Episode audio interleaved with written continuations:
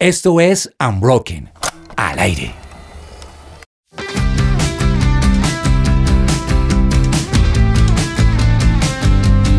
Y hoy tenemos nuevamente la oportunidad y el privilegio de estar con ustedes, nuestros oyentes, en esto que se llama The Unbroken, Project. Muy bien, Natalia, muy coordinada con nosotros. Excelente. Y, y, bueno, vamos a dar la bienvenida a esta mesa justamente a Natalia Sánchez. Bienvenida. Perdón, perdón que no coordiné. ¿Cómo están? Me encanta estar aquí otra vez después de mucho, mucho tiempo. Después de una pandemia. Muy feliz verles las caras y escucharlas. Y nuestros oyentes también están felices de escucharte hoy. Y con nosotros también está, por supuesto, nuestra queridísima Diana Trujillo. Buenas, qué chévere de verdad arrancar estos programas del 2023 porque tenemos temas muy interesantes. Muy interesantes y hoy tenemos una invitada de lujo que no se pueden perder.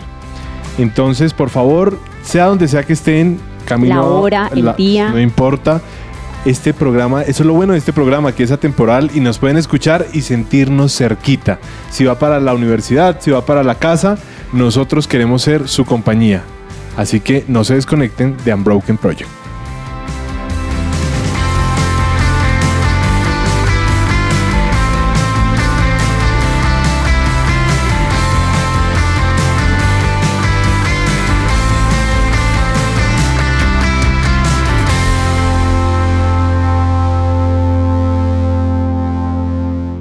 Su presencia radio.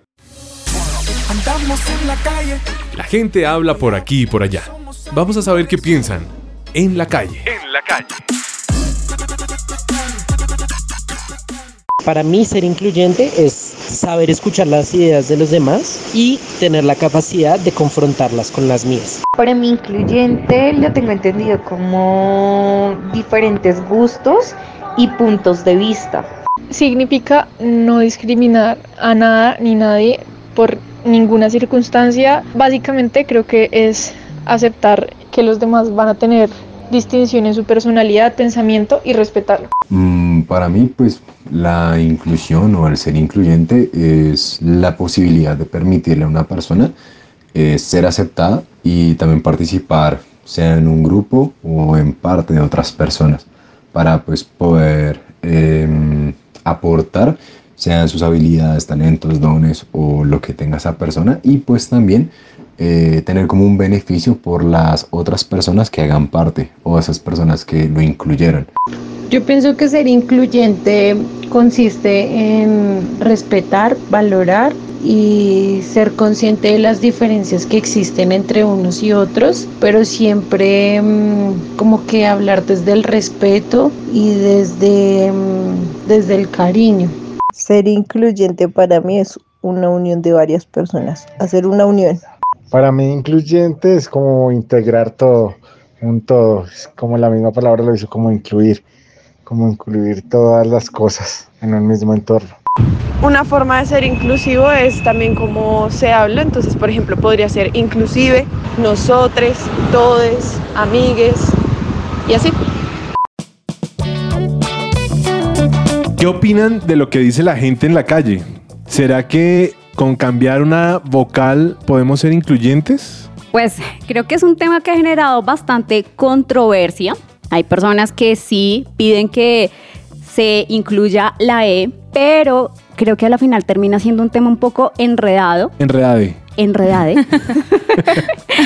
Eh, un tema muy enredado al momento de hablarlo, pero ¿qué tan práctico, qué tan real puede ser esto?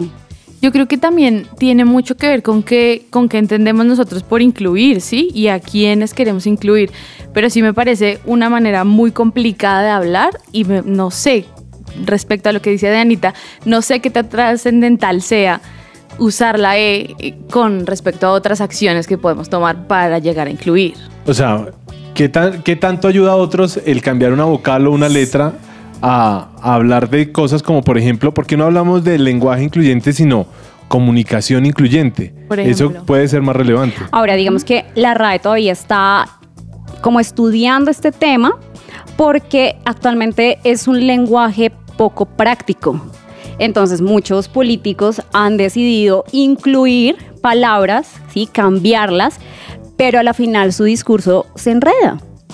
Entonces, imagínense ustedes poniendo la E en muchas palabras, pues como que se sale del contexto del mensaje, se enredan solamente por tener un discurso para que incluya a personas. Exacto. Ahora, Al no estar estructurado todavía como un uso formal del lenguaje, es muy complicado saber cuándo se debe usar, cuándo no se debe usar. Sí, es como que Ahora, la, la lengua sí es como un ser vivo, ¿no? Ella va cambiando, se va, se va adaptando a las situaciones y, a la- y al cambio del tiempo, pero en pro también de, de mejorar la comunicación, ¿no? En este caso, pues no sé qué tanto pueda mejorar la comunicación, No, total. Y lo yo que creo, llaman lenguaje incluyente. yo creo que no se trata solamente de cambiar el lenguaje, sino ya tiene que abarcar más cosas, ser inclusivo o ser incluyente, que es lo- mismo, significa lo mismo, por si alguien tiene la confusión. Pero aquí necesitamos empezar a pensar más allá. Políticas, ¿sí? Eh, políticas que se deben establecer. Bueno, todo lo que vamos a desarrollar en este tema, pero va más allá de un lenguaje. Entonces yo les pregunto, ¿será que para ser incluyentes tendremos que prepararnos de alguna manera? ¿Ustedes qué piensan? Yo creo que sí, yo creo que se trata de tomar acciones todos los días, tanto en la forma en la que nos comunicamos, como tú dices, con las personas, como en la forma en la que vemos a las personas, cómo estamos preparados para conversar con una persona, por ejemplo, eh, en las condiciones en las que están los lugares en los que nos movemos, como leyes sobre las rampas, en los lugares en los que necesitan acceso las personas de, mm, en condición de silla de ruedas o que necesitan usar la silla de ruedas, problemas con la comunicación. Y, y saben también cómo creo que podemos ser incluyentes. Pregúntele a su abuelita con la que nunca habla cómo amaneció. Total, yo creo que a veces nos desgastamos, invertimos tiempo en cosas que a veces desgastan, ¿sí? Que no tienen tanta trascendencia como las acciones. O sea, podemos mejorar el lenguaje, pero si no tenemos acciones, pues de nada vale. Claro, claro. Eh, a veces como que enfocarnos en eso nos desvía del, del propósito real de ser incluyentes y es que todas las personas puedan ser atendidas en sus necesidades, en casa, en la universidad, en la iglesia, donde sea. Y es muy fácil a veces pensar en nuestro contexto, en los cercanos, pero esto es una invitación a ir más allá y pensar en esas personas que a veces no tenemos en cuenta, como alguien con alguna limitación, alguien con un lenguaje diferente, entonces creo que va más allá. Y precisamente el lenguaje es muy importante en eso porque no podemos saber qué es lo que necesita una persona si no nos comunicamos con esa persona. Entonces, eso que dice Pedrito, hable con su abuelita a ver qué es lo que ella necesita. O sea, no sé, hablando de, de comodidades, necesita una baranda en la casa, por ejemplo, eso no se sabe si no se habla con una persona. Claro. Si no se entiende la condición de esa persona y qué es lo que esa persona necesita o le hace falta, es imposible poder incluirla y pues hacerla parte de. Pues para saber si necesitamos capacitarnos mejor o aprender algo al respecto, les tenemos a la persona indicada, pero será en un instante en esto que se llama The Unbroken Project.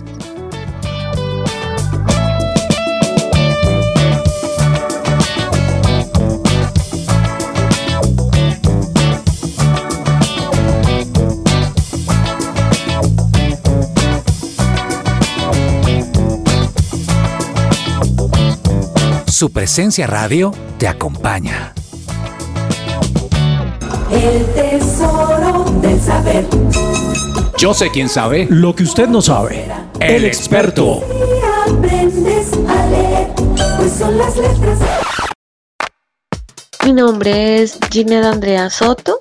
Trabajo en el programa Pacto de Productividad, que es una iniciativa público-privada donde promovemos la inclusión laboral de las personas eh, con discapacidad. Mi contacto con el sistema braille ha sido pues durante todo el desempeño de mi vida profesional. Yo soy profesional en terapia ocupacional, soy especialista de proyectos y toda mi, mi vida profesional ha sido eh, con personas con discapacidad a través de diferentes proyectos que promueven su inclusión social, educativa y laboral. Entonces, por eso he tenido contacto con, con el braille. Bueno, digamos que el inicio de, de este alfabeto nace más o menos en 1821 por un capitán del ejército francés conocido como Charles Barbier, quien ideó un sistema de lectura táctil para que los soldados en ese momento pudieran leer mensajes en el campo de batalla en la oscuridad. Entonces luego Luis Braille, una persona que queda ciega a muy corta edad, conoce este sistema y hace pues como una serie de mejoras ya para las personas ciegas, para que las personas ciegas pudieran tanto leer como escribir. Básicamente así es como nace este sistema de lectoescritura. Básicamente es un alfabeto y esta es la manera como, como nace y como desde esa época hasta hoy es utilizado. Como anécdota importante tener en cuenta pues que la tecnología realmente ha avanzado mucho y no todas las personas ciegas utilizan el alfabeto braille para acceder a la información. En algún momento en una capacitación donde iban a participar personas ciegas, hicimos un gran esfuerzo por imprimir unos formatos y una información que íbamos a compartir con el resto de los participantes y oh sorpresa que nos llevamos y es que pues imprimimos todo en braille, les llevábamos todo preparado y cuando lo entregamos algunas de las personas ciegas que participaron no conocían el braille. Entonces, como recomendación siempre preguntar, preguntar si las personas usan este alfabeto, si lo reconocen y pues si es necesario en dado caso poder ajustar la información para que ellos puedan acceder a ella. Para mí el skate es libertad ante todo, un reto constante que me ayuda a conocerme mejor a mí mismo y pues también me ha ayudado muchísimo a salir del gran cambio que fue pues perder la vista. Y pues básicamente es algo que me da mucha felicidad. Cuando patino normalmente lo que pienso es eh, lo a gusto que estoy patinando, lo normal que me siento por así decirlo, porque yo me adapté al skate y no el, el skate a mí. Así que tengo en cuenta un montón de cosas que la gente que ve no las tiene en el skate, ¿no? Eh, teniendo en cuenta que soy ciego, pero eh, me siento como muy natural patinando, ¿no? que lo hago igual que el resto y soy uno más.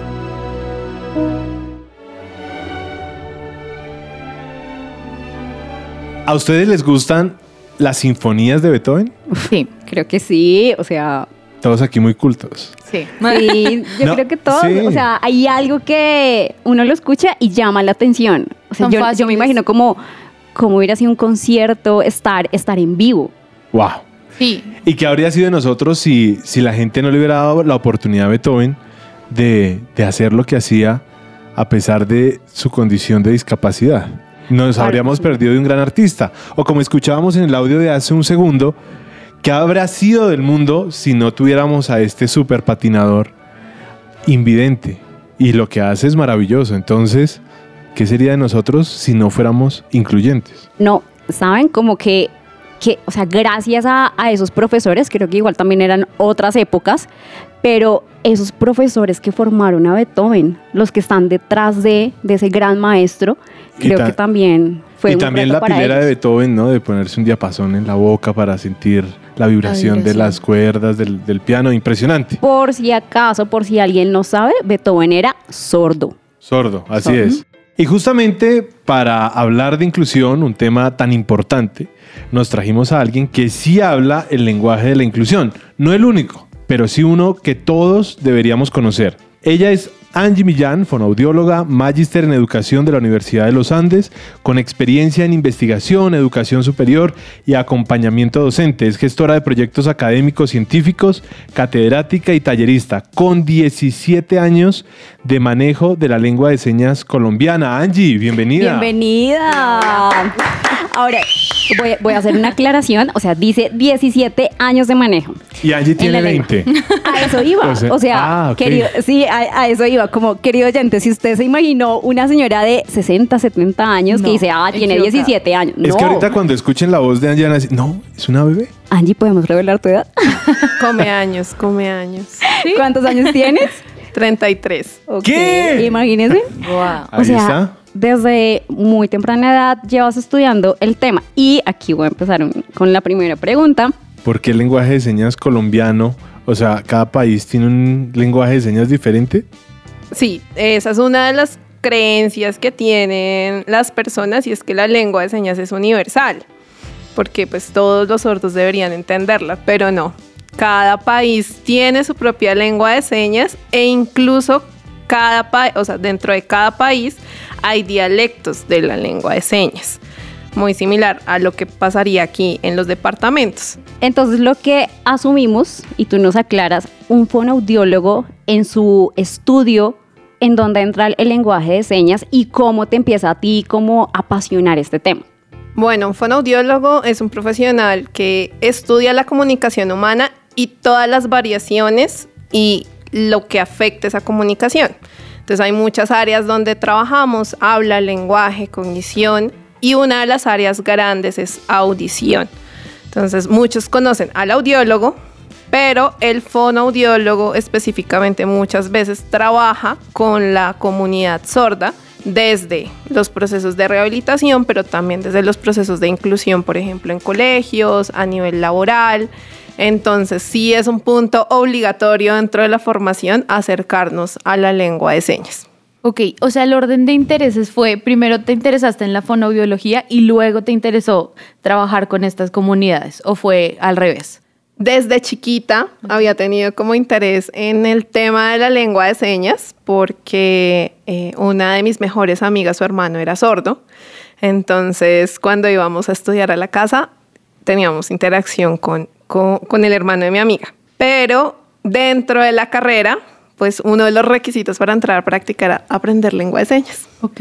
Entonces, eso sí fue apasionante dentro del proceso y la vida me fue llevando a acercarme más a la lengua de señas en otros espacios. Angie, y ya el tema de, de hoy, el- el- lo de la inclusión, desde tu profesión, ¿cómo lo has visto?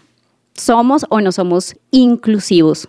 Actualmente hay muchas políticas, o sea, se ha mejorado en el tema político, en el tema de accesibilidad en muchos espacios, digamos que ya como eh, ciudadanos somos más conscientes que muchas personas tienen diferentes pues, tipos de, de habilidades, como que hay una diversidad funcional. Sin embargo, todavía falta llevar a cabo acciones puntuales para que la inclusión sea real en diferentes espacios.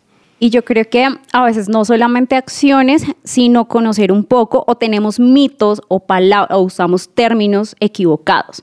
Y aquí quiero preguntarte, normalmente uno dice personas con discapacidad, personas con alguna limitación, ¿ese término está bien usado para referirnos a una persona pues con, con limitación?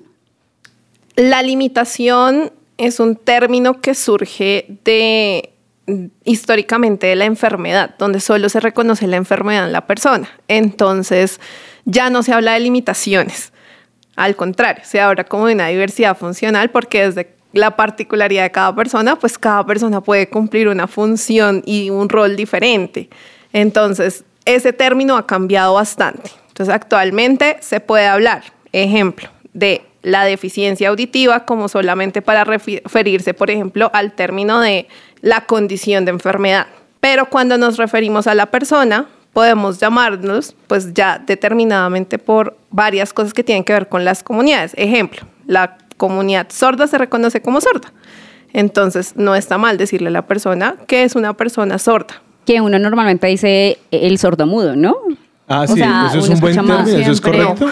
No, porque, porque Eso está muy mal.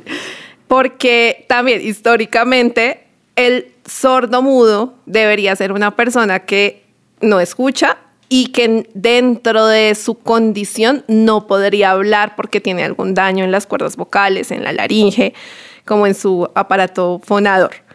Pero el sordo, si pudiera escuchar, podría hablar. Entonces, por lo tanto, no es mudo. Entonces, es una de las cosas que ellos dentro de su identidad dicen, nosotros somos sordos. Sordo mudo es un insulto para ellos. Wow. Este lenguaje para una persona sorda, ¿se aprende o se adquiere? Dentro de la persona sorda, si, si viene de una familia que históricamente es sorda, se adquiere de manera natural, como nosotros el, El español español. la hablamos. primera Ok. lengua. ok.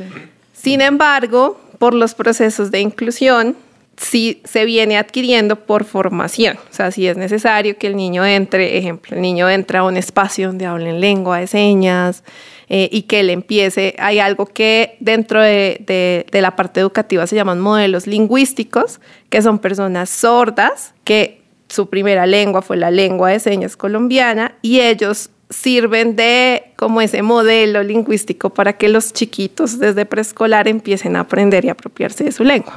Ok. Angie, ya que tú tienes la oportunidad de estar con estas comunidades y con estas personas todo el tiempo, ¿qué creerías tú que una persona en condición de discapacidad auditiva le serviría o anhelaría tener o sentir para sentirse incluida en la sociedad, en sus grupos sociales? Una de las cosas que ellos más valoran es, uno, que conozcamos y reconozcamos que la lengua de señas es de ellos y que es un medio por el cual podemos establecer comunicación. Otra cosa que valoran es que no les tengamos miedo, porque también históricamente siempre pasa de, ¿cómo me comunico con ellos? ¿Será que le escribo? ¿Será que no, mejor no le escribo? Mejor le hago muecas, le hablo duro. Y uno termina diciendo, no, mejor no, y lo deja pasar. Y pues obviamente ellos lo notan. Entonces una de las cosas es que no tengamos miedo y que podamos acercarnos y que por cualquier medio nos podamos comunicar. Ellos valoran bastante eso. Hace poco vi un, un video hecho por Samsung en el que toda una comunidad aprendió lenguaje de señas para honrar la vida de, de un habitante que tenía discapacidad auditiva. Un taxista. Eh, hubo taxistas, la vendedora de, de, rosas, la vendedora de frutas allá del pueblo, etcétera, etcétera. Él lo saludaban, si se chocaron con él, entonces le decían en lenguaje de señas como perdón, te quiero regalar una naranja, eh, buenos días y demás. Son pequeños gestos, pero él, eh, eso le impactó, ¿no? Al final del video, pues él está llorando y Samsung hace su publicidad, pero, pero fue, fue impactante. Si acaso Samsung no nos paga, pero por si acaso.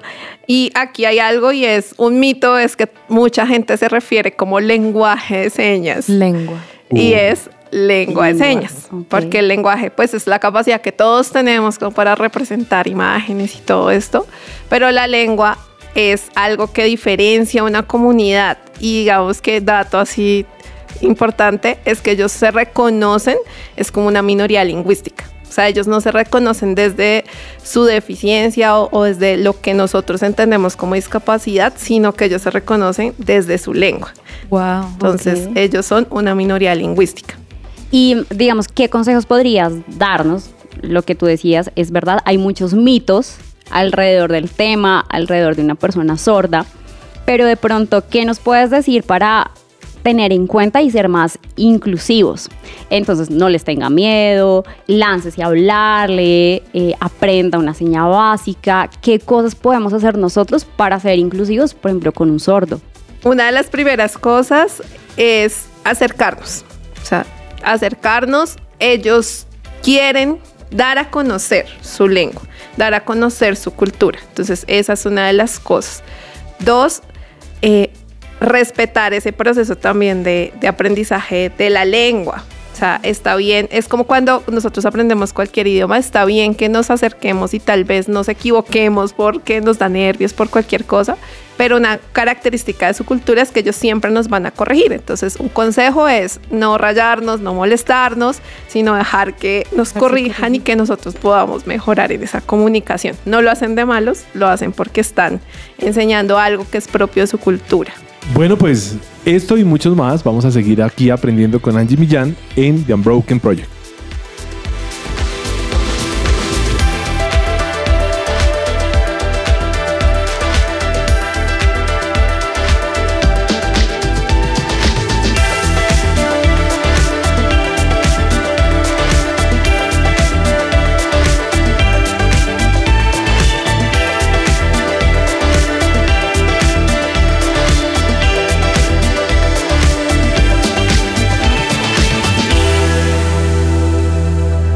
Su presencia radio.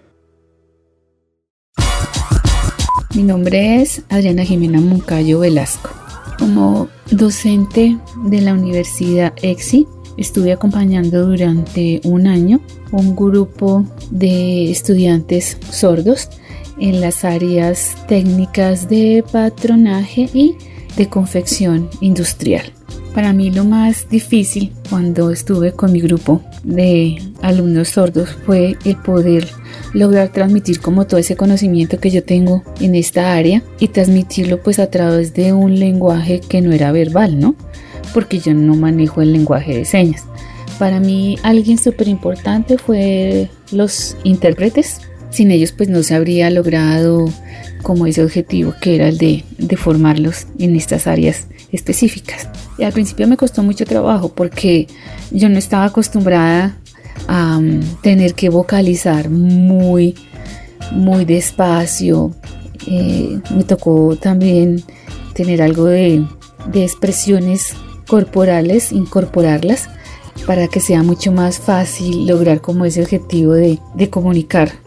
Trabajar con ellos para mí fue algo súper enriquecedor eh, fue conocerlos a ellos, porque muchos de ellos vienen con una cantidad de, de problemas que uno no conoce, entonces eh, que se deriva precisamente por el no poderse expresar. Eso para mí fue lo más gratificante, darles herramientas para que ellos puedan tener nuevos proyectos de vida. El hecho de que se les dé nuevas oportunidades, se les amplíe los diferentes campos. A veces ellos eh, se sienten discriminados, ¿no? Entonces, digamos, el nivel de formación puede llegar solamente hasta secundaria, pero el hecho de que puedan acceder a una educación profesional les permite también que puedan tener nuevas oportunidades laborales y se sientan no rechazados, sino se sientan que hacen parte de una comunidad y que pueden ampliar, como ya lo mencioné, como sus nuevos proyectos de vida. Bueno, y una anécdota que para mí fue algo muy chistoso fue cuando no me llegó un día el intérprete. Yo dije, miércoles, ahora yo qué hago. Entonces, entonces, bueno, eh, uno trata de buscar muchas herramientas, ¿no? A través de letreros, a través del mismo celular, para que ellos estén como concentrados porque ellos también son muy muy dispersos, entonces es complicado tenerlos en cuenta. Entonces yo comencé a hablar y hablar y hablar hasta cuando sentí que ellos estaban haciendo como el símbolo de, de que estaban tocando violín. Y yo le dije pues a mi, mi chico que era como, como el que me apoyaba, no el intérprete, sino uno de los mismos estudiantes que tenía algo de audición, me dice, profe, eso quiere decir que estás hablando mucha carreta. Entonces aprendí que cuando ellos hacían ese símbolo de que estaba tocando violín era que estaba hablando mucho y que más bien me limitara lo que tenía que estarles orientando. Y algo muy bonito también con ellos es cómo ellos identifican una característica propia de ti y esa es tu seña, ¿no? Para identificarte. Tremenda labor la que está haciendo la Universidad de EXI con la comunidad sorda en la que parte de los programas que desarrolla pues los implementa en lenguaje de señas. De hecho, quien generó esto en la universidad me contaba que hay palabras que no están en el lenguaje eh, o en la lengua de señas y ella le tocó generar un diccionario con señas para palabras específicas, por ejemplo, de la carrera de diseño de modas. Sí, los tecnicismos, digamos que eh, dentro de las diferentes carreras, pues como son palabras que van surgiendo por especialidades, pues lo mismo pasa en la lengua de señas. Hay que empezar a adaptar esos tecnicismos a crear nuevas señas, acordarlas con ellos y pues de esa manera, digamos, mejorar la transmisión del mensaje. Y pues eso también viene ligado al acceso de las personas a los diferentes, digamos, a las diferentes disciplinas. Hace poco tuvimos el Super Bowl y una presentación muy importante y no fue precisamente la de Rihanna. Que se llevó la el show. intérprete. ¿Ustedes vieron la intérprete? Sí. Sí. Estaba gozándose el show. Pero hay algo que decir. ¿Qué es? Ella es sorda. O sea, ella jamás ha escuchado la música, pero se movía, o sea, transmitía la música de una forma que de verdad se robó el show. Angie, ¿es suficiente con aprender unas palabras y no mostrar emociones con mi rostro? No, una de las cosas importantes de la lengua de señas, aparte del movimiento de las manos, es la parte gestual. Es como la entonación, como el, el swing que uno le pondría al mensaje. Entonces, si yo le estoy diciendo a alguien que estoy triste y estoy usando como la seña de triste, pues tendría que mi expresión reflejar esa tristeza. Incluso le da el matiz. Entre más triste esté, pues la persona va a entender mucho mejor el mensaje. Entonces, no se puede separar porque al fin y al cabo sí es una lengua que, que como dentro de sus características tiene la parte gestual y emocional como muy a flor de piel. Y al momento de escribir, ¿cómo se comunican ellos? ¿Normal podría decirse? No, lastimosamente, mm, el español escrito es otra lengua para ellos, es como su segundo idioma. ¿Por qué? Porque el español escrito está basado en nuestra lengua oral. Entonces hay diferentes niveles de acceso en la escritura y la lectura para ellos. Eso también tiene que ver con su sistema educativo, pues el sistema educativo que, tenemos. Entonces hay sordos que escriben y leen muy bien el español, pero hay sordos que no han tenido ese acceso. Entonces también es algo, una realidad que tenemos que tener en cuenta y es que no todos saben leer y escribir.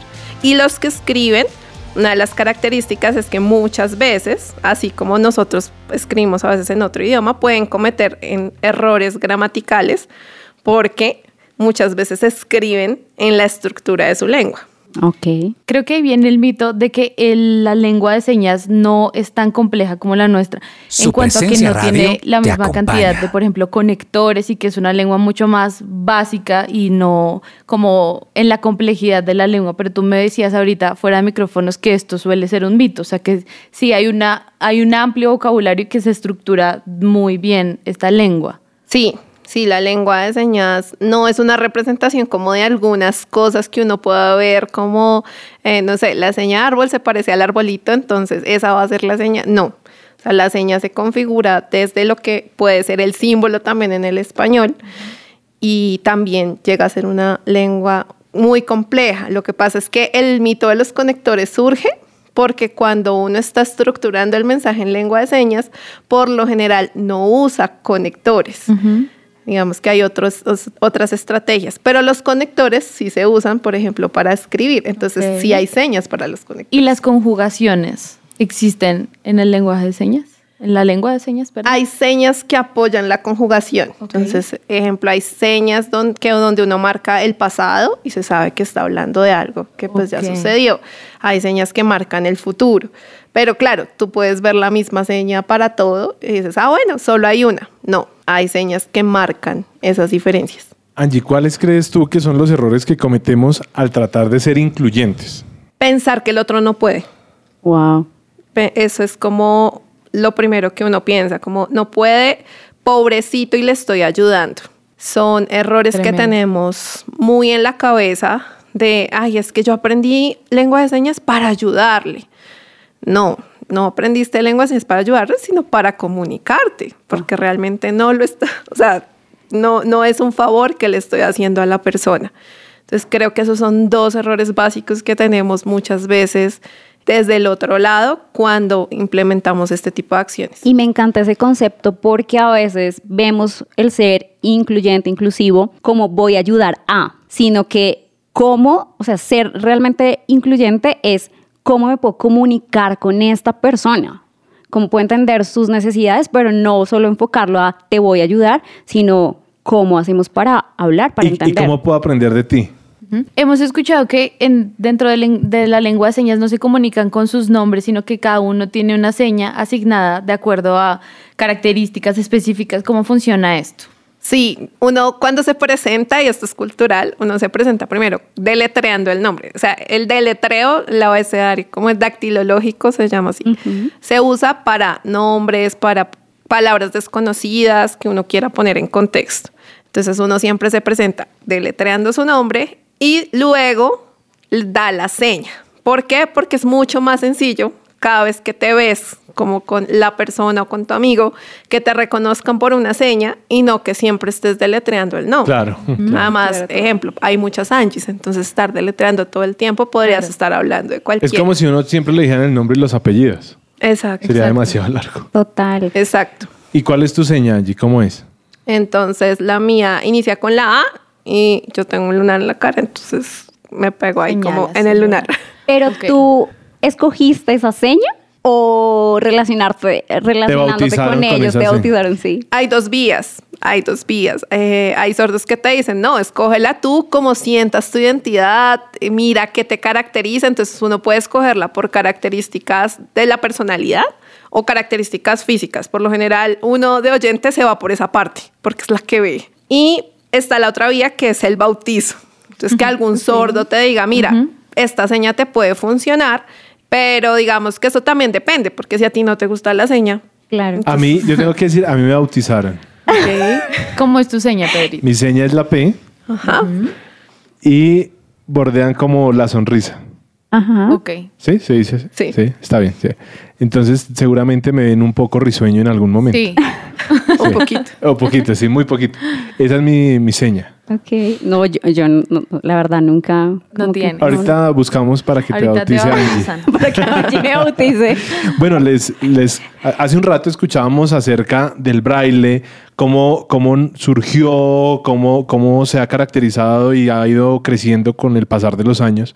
¿Qué otros métodos, Angie, podemos usar para incluir a, personas que tienen otro tipo de, de diversidad funcional? Por ejemplo, pensemos en una persona sordociega. Entonces, la comunidad de personas sordociegas, digamos que tiene muchas características diversas. O sea, hay muchos, muchos, muchos tipos de, de sordoceguera. Entonces, uno puede encontrar demasiados métodos. Entonces, podemos encontrar la dactilología en la mano, podemos encontrar algo que se llama el deletreo en mano, que es diferente, que es como si a uno le escribieran letra por letra en mayúscula en la palma de la mano. Y digamos que el intérprete va como deletreando súper rápido el mensaje que va pasando. Hay algo que se llama voz amplificada, que es cuando la persona tiene un residuo auditivo y conecta sus, sus aparatos auditivos como un micrófono y la persona le va hablando por el micrófono y la persona va respondiendo. Hay tablillas de comunicación tac- táctiles. Entonces, la verdad, hay demasiadas, demasiadas herramientas de comunicación para pues diferentes tipos de personas, porque la idea es también entender cómo se comunica la persona. ¿Y tú crees que todos deberíamos capacitarnos en esto?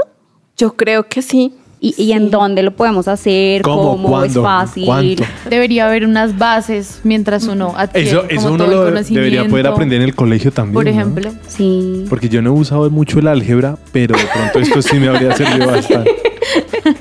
No, sí, yo creo que lo que pasa es que uno no lo nota, pero cuando uno sale uno ve muchos tipos de personas, por ejemplo las personas sordas, uno las ve en muchos espacios y una forma de, digamos, iniciar es, por ejemplo, YouTube es una herramienta Ah, grande. Y gratis. y gratis. Aquí instituciones como Instituto Nacional para Sordos, que es el INSOR, ellos tienen un canal de videos educativos en lengua de señas. Eh, hay personas que suben videos. Importante, si Que vamos a estar en este contexto, buscar lengua de señas colombiana. Y no confundir porque digamos que está LSC, pero LSC también puede ser lengua de señas chilena. Entonces, no, mejor que diga Ah, claro. colombiana. Ok. Muy, Pilas muy como a buscar. Sí, sí, sí. Sí. Angie, ¿cuáles son las palabras que no deben faltar si uno está aprendiendo? Lo primero, la dactilología, que es como el deletreo. Eso es lo básico porque uno también le puede decir a ellos como, no, no sé la seña, pero le deletrea y muchos de ellos te pueden ayudar. Entonces, básico, eso para presentarse. Ok. Los saludos, al hola, el chao, el gracias, mucho gusto, como esto de normas sociales, también básico. Y yo creo que desde ahí, ya cuando uno se presenta y uno dice lo logré, ya uno puede empezar a establecer como saludos y otras Y, y me cosas. gusta lo que dice Angie porque ya no se ve mucho eso de por favor, gracias, buenos días, buenas tardes, Claro. buenas noches. Si usted quiere ser incluyente, empiece por ahí también. Salude al vigilante, salude a la señora de servicios generales, A dígale todos. buenos días, buenas tardes, por favor, En su gracias. casa, gracias. Eso sería fundamental. Esto es The Unbroken Project.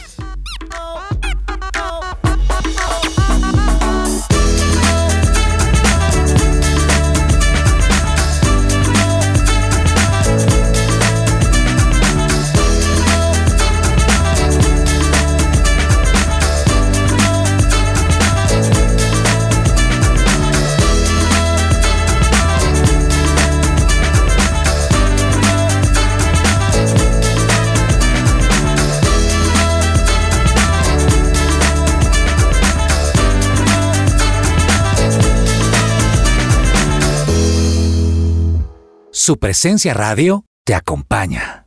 Molto probabilmente tu non hai studiato la lingua che io parla, interlingua. Tamen tu me comprendes sin multe problemas, non è? Se tu non mi comprendi perché interlingua è un mixtura musante de lingua romanic, no? La lingua che io parla non è una combinazione aleatoria di spagnolo, italiano, francese e portoghese. In realtà interlingua è una sintesi di tutto il vocabolario comune esistente in tutte queste lingue con una grammatica semplificata. Tu me comprendi perché tutto il vocabolario di interlingua esiste già in lingue che tu parla o che tu conosci. Se tu vuoi sapere più de cosas super interlingua, reguarda le videos fixate en mi profilo o visita el sitio web interlingua.com. Bueno, pues justamente estábamos escuchando al señor Carlos Valcárcel, pero ¿le entendieron algo de lo que dijo o no? No, no sé por qué, pero entendí. Sí, o sea, mi cerebro estaba como entiendo, pero no entiendo, me es familiar, pero hay algo que, que no. Sí, ¿a, qué te sonó? ¿Qué? Me sonó a español, me sonó a francés, me sonó a italiano. Eso principalmente. Fijo eso. Sí. Pues justamente esta es la interlingua. La interlingua es una lengua sintética creada con el objetivo de que de alguna manera se convierta en la lengua universal para que, bueno, esto está más que todo enfocado en los, en los parlantes, iba a decir, en los hablantes de lenguas románicas como español, portugués, francés, italiano, para que nos podamos entender de una forma fácil y práctica, es un idioma fácil de, aprender. Y eso es lo bueno de este asunto, porque el lenguaje debe quitar barreras, debe romper barreras y no generar complicaciones. Lo que me gusta es que esto no, la interlingua no nace en un país, sino que recoge lo mejor de las lenguas romances. Sí y lingüísticamente no es como, ay, me voy a inventar hoy esto y voy a empezar a hablar y voy a... No, sino no es como el lenguaje de la chi en, en, el colegio. ay, total, sí, yo me estaba acordando de eso.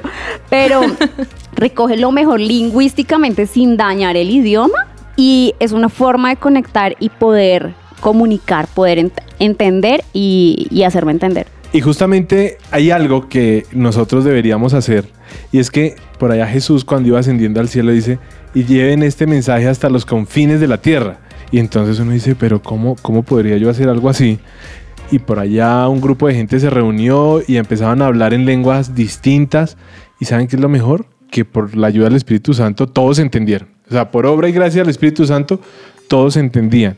Y yo creo que a veces el mensaje y lo que compartimos debe bajarse o debe llevarse más bien al nivel de que todas las personas que nos escuchan puedan entenderlo. Si voy a hablar con un niño, pues que el niño me lo pueda entender. Y si voy a hablar con una persona con deficiencia auditiva, pues la persona me pueda entender. Entonces, eso es lo bueno del lenguaje y de que podemos compartir con otros al aprender nuevas formas de comunicarnos. Y a mí algo que me parece impresionante de esto que hemos hablado es que a mí todo esto me habla de amor. ¿Sí? Me habla de, de ponerme en los zapatos del otro y querer entenderlo y querer hablarle y querer hacerle entender que es importante para mí lo que le está pasando, lo que está sintiendo y que quiero establecer esa relación. Y siento que no hay nada más similar a lo que Jesús hizo acá, que fue estar con todo el mundo, entender a todo el mundo y, y estar cerca en todos los aspectos. Angie, ¿tienes alguna anécdota que nos quieras contar en el ejercicio de tu carrera? Pues hay algo muy bonito y es, uno cree que todas las personas sordas saben lengua de señas y no. Hay personas que por el contexto, digamos, no sé, viven en una zona rural muy alejada y crean como códigos de señas muy caseros con su familia. Y hay personas que han venido, digamos, a los servicios de interpretación y uno diría, bueno, pero si aquí hablamos lengua de señas, ¿cómo me va a entender? Y ahí es donde uno ve que todo lo que dice la palabra, que al fin y al cabo el mensaje se va a expandir y que lo va a entender todo el mundo y que todo el mundo va a saber quién es Jesús, es cuando uno dice, oiga, no necesito realmente tener como un aprendizaje total de esa lengua particularmente, sino que al fin y al cabo Dios va a usar esa herramienta para llegarle al corazón a esa persona. Y hemos visto cómo personas que de pronto vienen una vez y vienen de pueblos muy lejanos, se conectan tanto con el mensaje y con el Espíritu Santo que uno dice, wow, ya, esto va más allá de lo que yo puedo haber aprendido y, ahí se cumple, creo que, lo que a lo que fuimos llamados. Yo no sé ustedes, pero yo quedé muy picado, ¿puedo decirlo así? Es que en interlingua no sé si se dice así. Eh, por aprender, por aprender. Entonces, pues me gustaría compartir con otros y poder ampliar eh, mi rango de comunicación y, y poder contar chistes en otras lenguas. Y creo que es una misión, ¿no? Creo que muchas veces le tenemos miedo o nosotros mismos ponemos un tope, una limitación. Pero me encanta lo que, lo que, lo que dice la Biblia, que el Espíritu del Señor está sobre mí porque me ha ungido para sanar los quebrantados de corazón, a pregonar libertad a los cautivos y dar vista a los ciegos y poner libertad a los oprimidos. Y creo que esto, cuando yo me pongo en el lugar del otro, traigo libertad, aprendo a amar. Tenemos miedos y creo que es dejar que el Espíritu Santo nos use para romper las barreras que en este momento nos están dividiendo y no nos están dejando ser lo que realmente es la palabra inclusivos, incluyentes. Y realmente, yo no sé, bueno, también a uno le da nervios como cuando uno quiere intentar hablar en inglés, le da nervios empezar a hablar en señas. Claro. Sí, pero hay Claro. que hacerlo, hay que votarse. Exacto. Uno practicando, uno va aprendiendo y de los errores uno también aprende. Qué bueno, sí. Pues Angie, muchísimas gracias por habernos acompañado. Gracias eh, por compartirnos algo de, de todo lo que tú sabes y de todo lo que tú haces. No, con gusto. Aquí dispuesta a lo que necesite. Y gracias también a Nati Sánchez que nos acompañó, la señorita Diana Trujillo, el señor Germán Alvarado en el máster, también con Dubier Lesmes, hoy aquí en The Unbroken Project y quien les habla, Pedro Zuna. Nos vemos en una siguiente emisión. Chao.